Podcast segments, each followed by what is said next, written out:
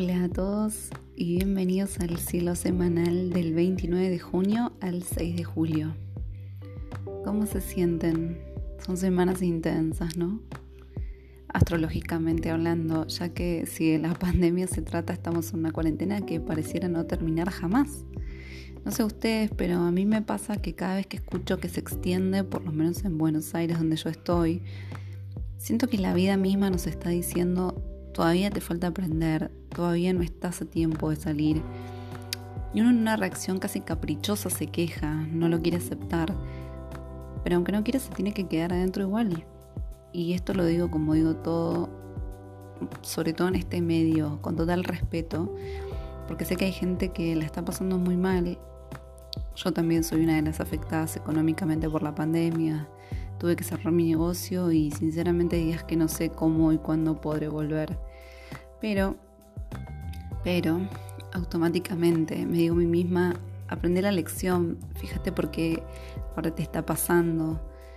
Claramente hay un mensaje fuertísimo que probablemente se haya presentado muchas veces, pero como todo mensaje que no se ve, se presenta de mil maneras hasta que lo asimilamos y de ahí nace la transformación.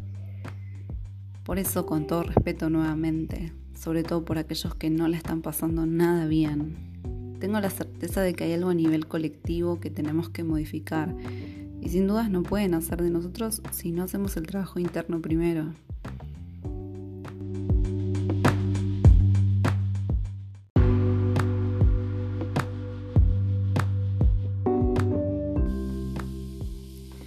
Bien, hilando un poquito todo esto al comienzo de la semana, el lunes tenemos luna en Libra, ya con una claridad más presente. Venimos del eclipse en Cáncer, que fue el pasado domingo 21, pero camino al último que se da este domingo 5 con luna llena en Capricornio. Ahora sí, se despiden los nodos en estos signos y tenemos una idea más clara de cómo proceder en cuestiones de hogar, familia, y qué mejor que la luna libra para acompañar y hacer planes en pareja con mamá, papá, hermanos. Esto si vivís con alguien. Si no, una buena idea también puede ser trabajar todo esto con tu mejor amigo, por ejemplo, que aunque no vivan juntos, puede resultar muy enriquecedor, ya que cada uno aporta desde una rutina distinta, pueden compartir sus planes, sus ideas, eh, intercambiar sus experiencias y acompañarse en el proceso.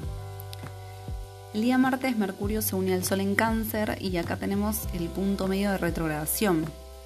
También Júpiter y Plutón, ambos retrógrados, se unen por segunda vez en Capricornio. ¿Qué significa todo esto? Si allá por el 4 de abril, más o menos cuando recién empezaba el confinamiento, te propusiste hacer dieta, ejercicio, leer más, hacer un curso, comer más sano o lo que fuere, y después te viste atravesado por todo lo que el encierro conlleva y esto no te permitió cumplirlo, es el momento ideal para darte una segunda chance. Puedes revisar y escribir sobre cuáles fueron los motivos que te llevaron a no hacerlo y trabajarlos para lograr, aunque sea una cosita todos los días. Tenemos una capacidad de reinvención infinita, pero para lograrlo necesitamos cambiar la cabeza. Por eso no te castigues si tienes que empezar de cero con algo, porque los cambios reales llevan tiempo, su camino jamás es recto y bueno, hay un virus que atacó al mundo entero que no es poca cosa.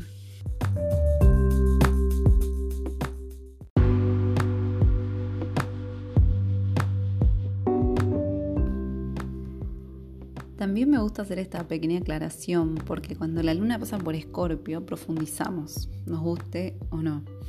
Este signo es tan intenso que personalmente me pasa que aunque esté transitando y yo lo sepa y me prepare, todos los meses me sacude, no falla. Y no dudo en que este mes va a destacarse en su paso de dos días porque hace muy poquito, el sábado pasado, Marte entró en Aries. Y para agregar algo más a este 2020 inusual, se queda hasta el 6 de enero. Así que nos acompaña el resto del año. Esto es bueno, es malo, es como todos los tránsitos, es energía disponible.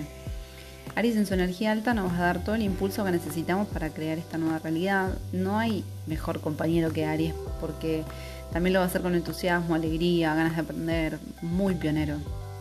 Pero mal integrado puede ponernos agresivos, tal como dije la semana pasada. Cuando atravesamos eh, un despertar, puede que nos sintamos mal con nosotros mismos por momentos, porque vamos a llegar a cimas de claridad, donde no vamos a poder creer que ciertas cosas que tuvimos frente a nuestros ojos no las supimos ver. Y eso muchas veces enoja. También puede pasar que veníamos aceptando cosas que ya no queremos aceptar y nos revelamos, ya no nos dejamos. Pero esto a nivel extremo no es nada positivo. Y como nos va a acompañar durante mucho tiempo, vamos a verlo manifestado también a nivel mundial, que de hecho ya está pasando. Por eso no nos sorprendamos que cuando volvamos a la realidad, a lo que llamamos normalidad, y cuando nos insertemos nuevamente en la sociedad, encontremos agresividad, agotamiento, resignación, muchos chispazos por todos lados. Tengamos en cuenta que la pandemia nos tocó a todos, pero no de la misma manera. Por eso, por más difícil que sea, es el momento de poner la otra mejilla. Y si no podemos, que no está mal, sepamos retirarnos o mantenernos en silencio y respirar. Esa va a ser nuestra gran evaluación, cómo volvemos a insertarnos, tanto en las costumbres como en la manera en la que miramos el que tenemos al lado.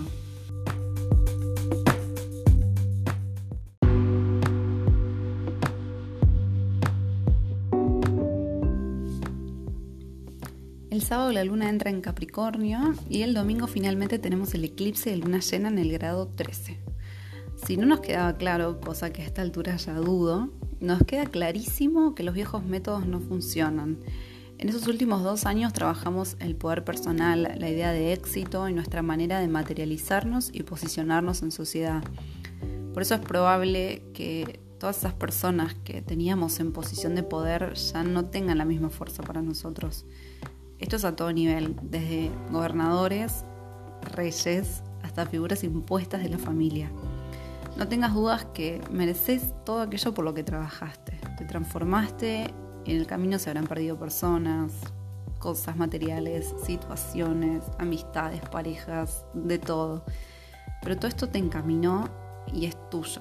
Nadie te lo puede sacar. Se viene mucho más lo que resta del 2020, pero hay procesos que están terminando y todo eso que ya no está le da lugar a lo nuevo, nuevísimo que se viene. Espero que te haya servido esta info y sigamos evolucionando juntos. Si te gustó puedes seguirme en las redes, en Facebook como Luna Lina y en Instagram como arroba y punto lunalina, arroba by lunalina. Gracias.